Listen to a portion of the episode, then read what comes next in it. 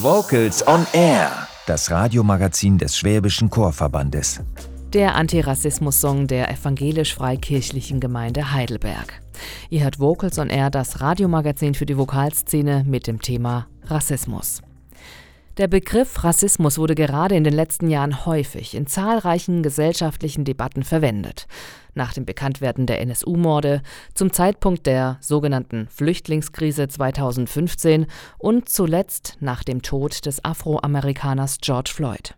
Dabei wird Rassismus gerne mit Fremdenfeindlichkeit oder Vorurteilen gleichgesetzt, und alle haben eine unterschiedliche Vorstellung davon, was Rassismus bedeutet. Damit es leichter wird, sich mit Alltagsrassismus auseinanderzusetzen, klärt Vocals on Air Reporter Simon Eisen nun, was es mit dem Begriff auf sich hat. Unter so manchem YouTube-Video zu Rassismus findet man gelegentlich Kommentare wie Rassismus ist so alt wie die Menschheit. Ich weiß nicht, wie verbreitet diese Ansicht ist, aber sie ist leider falsch.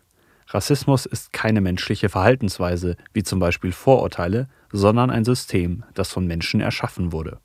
Um zu verstehen, was Rassismus ist, müssen wir ein wenig in die Vergangenheit gehen, genauer gesagt ins 15. Jahrhundert. Seit dem 15. Jahrhundert besiedelten immer mehr Europäer den amerikanischen Kontinent. Die dortigen Ureinwohner wurden durch Kriege und Krankheiten, die die Europäer eingeschleppt hatten, massiv dezimiert. Doch die Europäer brauchten in ihren neuen Kolonien Arbeitskräfte, um ihre Profite zu steigern. Daher versklavten sie Millionen von Afrikanern und verschifften sie nach Amerika. Nach Schätzungen wurden zwischen 11 und 18 Millionen Afrikaner auf den amerikanischen Kontinent verschleppt. Viele starben bereits auf dem Weg dorthin. Die Überlebenden mussten fortan als Arbeitssklaven für die europäischen Kolonialisten schuften, zum Beispiel auf Baumwollplantagen. Ähnliches passierte auch in Afrika und Asien. Obwohl Deutschland als Staat erst gegen Ende des 19. Jahrhunderts eigene Kolonien besaß, waren deutsche Handelsgesellschaften seit Beginn des europäischen Imperialismus am Kolonialismus beteiligt und profitierten davon. Die Europäer haben in der gleichen Zeit den Humanismus, die Aufklärung und die Gleichheit aller Menschen erfunden. Wie konnten sie da gleichzeitig Menschen anderer Kontinente versklaven, ausbeuten und ermorden? Die Antirassismus-Trainerin Tupoka Ogette erklärt in ihrem Buch Exit Racism, so eine riesige, grausame und mörderische Ausbeutungsstruktur ist aber nur funktionsfähig, wenn sie nicht nur politisch und wirtschaftlich gut funktioniert. Nachhaltigkeit garantiert nur die moralische Legitimation. Eine Erklärung musste her.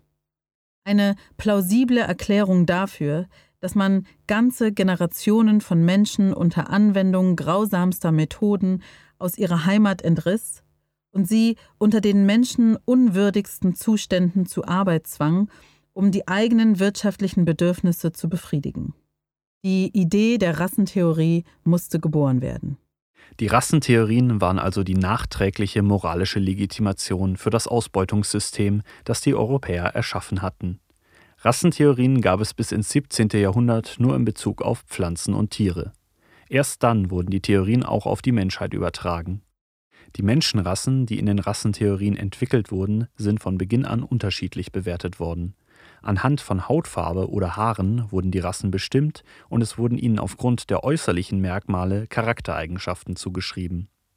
Es wurde eine Hierarchie aufgestellt. Manche Rassen wurden für höherwertiger gehalten als andere. Auch wenn es Unterschiede zwischen den verschiedenen Rassentheorien gibt, besitzen sie alle die Gemeinsamkeit, dass die sogenannte weiße Rasse ganz oben in der Hierarchie steht. Bei der Erfindung der Rassentheorien waren verschiedene Berufe beteiligt. Rechtsanwälte, Anthropologen, Biologen und auch Philosophen. Darunter befand sich auch der Philosoph Immanuel Kant, den man vor allem für seine aufklärerischen Gedanken kennt. So schrieb er in den 1770er Jahren Die Menschheit ist in ihrer größten Vollkommenheit in der Rasse der Weißen. Die gelben Indianer haben schon ein geringeres Talent, die Neger sind weit tiefer und am tiefsten steht ein Teil der amerikanischen Völkerschaften. Die Neger von Afrika haben von der Natur kein Gefühl, welches über das Läppische stiege. Hierzu eine kleine Anmerkung. Die von Kant verwendeten Begriffe für amerikanische Ureinwohner und schwarze Menschen sind rassistische Fremdbezeichnungen.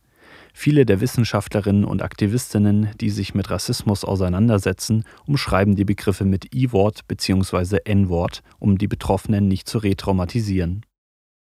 Die Rassentheorien haben sich nach und nach in allen Bereichen der Gesellschaft etabliert, so auch in der Kunst und Kultur. Ein Beispiel dafür ist das Blackfacing. Weiße Menschen schminken sich ihr Gesicht schwarz, um so schwarze Menschen darzustellen. Diese Praktik stammt aus den Minstrel-Shows. Come where my love lies dreaming, Das waren Unterhaltungsshows, die in den USA, aber auch in Europa im 19. Jahrhundert aufgeführt wurden. Darin wurden schwarze Menschen von schwarz geschminkten weißen Menschen dargestellt, meist als Karikatur, die schwarze Menschen lächerlich machen sollte. Das bekannteste Beispiel dafür war der Amerikaner Thomas D. Rice, der als Jim Crow auftrat. Jim Crow war das Stereotyp eines tanzenden, singenden Schwarzen, der gleichzeitig aber auch als fauler Dieb dargestellt wurde. Von den Minstrel-Shows verbreitete sich das Blackfacing in viele andere Bereiche der Kultur. So wird es immer noch gerne beim Karneval oder Fasching genutzt, damit sich Weiße als Schwarze verkleiden können. Auch bei den Sternsingern am 6. Januar ist häufig einer der drei Sternsinger schwarz angemalt. Und in den Niederlanden wird beim Sinterklaasfest am 5. Dezember der Swarte Piet, zu Deutsch Knecht Ruprecht, meist stereotyp als Schwarzer dargestellt. Auch im Theater wird die Technik immer noch oft verwendet, um schwarze Figuren von Weißen darzustellen. Das nimmt schwarzen Menschen die Selbstbestimmung, denn so haben sie keine Möglichkeit, sich selbst darzustellen und können keinen Einfluss darauf nehmen, wie sie dargestellt werden. Auch wenn die Rassentheorien mittlerweile in der Wissenschaft als widerlegt gelten, sind viele rassistische Praktiken nach wie vor in der breiten Gesellschaft vorhanden. Allerdings mittlerweile für Menschen, die nicht mit Rassismus konfrontiert sind, oft unsichtbar. Doch die Theorien äußern sich oftmals im Alltagsrassismus, den nach wie vor viele Menschen erleben müssen. Was ist Rassismus und woher kommt er? Das hat Vocals on Air Reporter Simon Eisen für uns geklärt. Hören wir nun Nina Simone mit Worksong aus dem Jahr 1961. Versklavte Afroamerikaner haben diese Arbeiterlieder seit dem 17. Jahrhundert gesungen.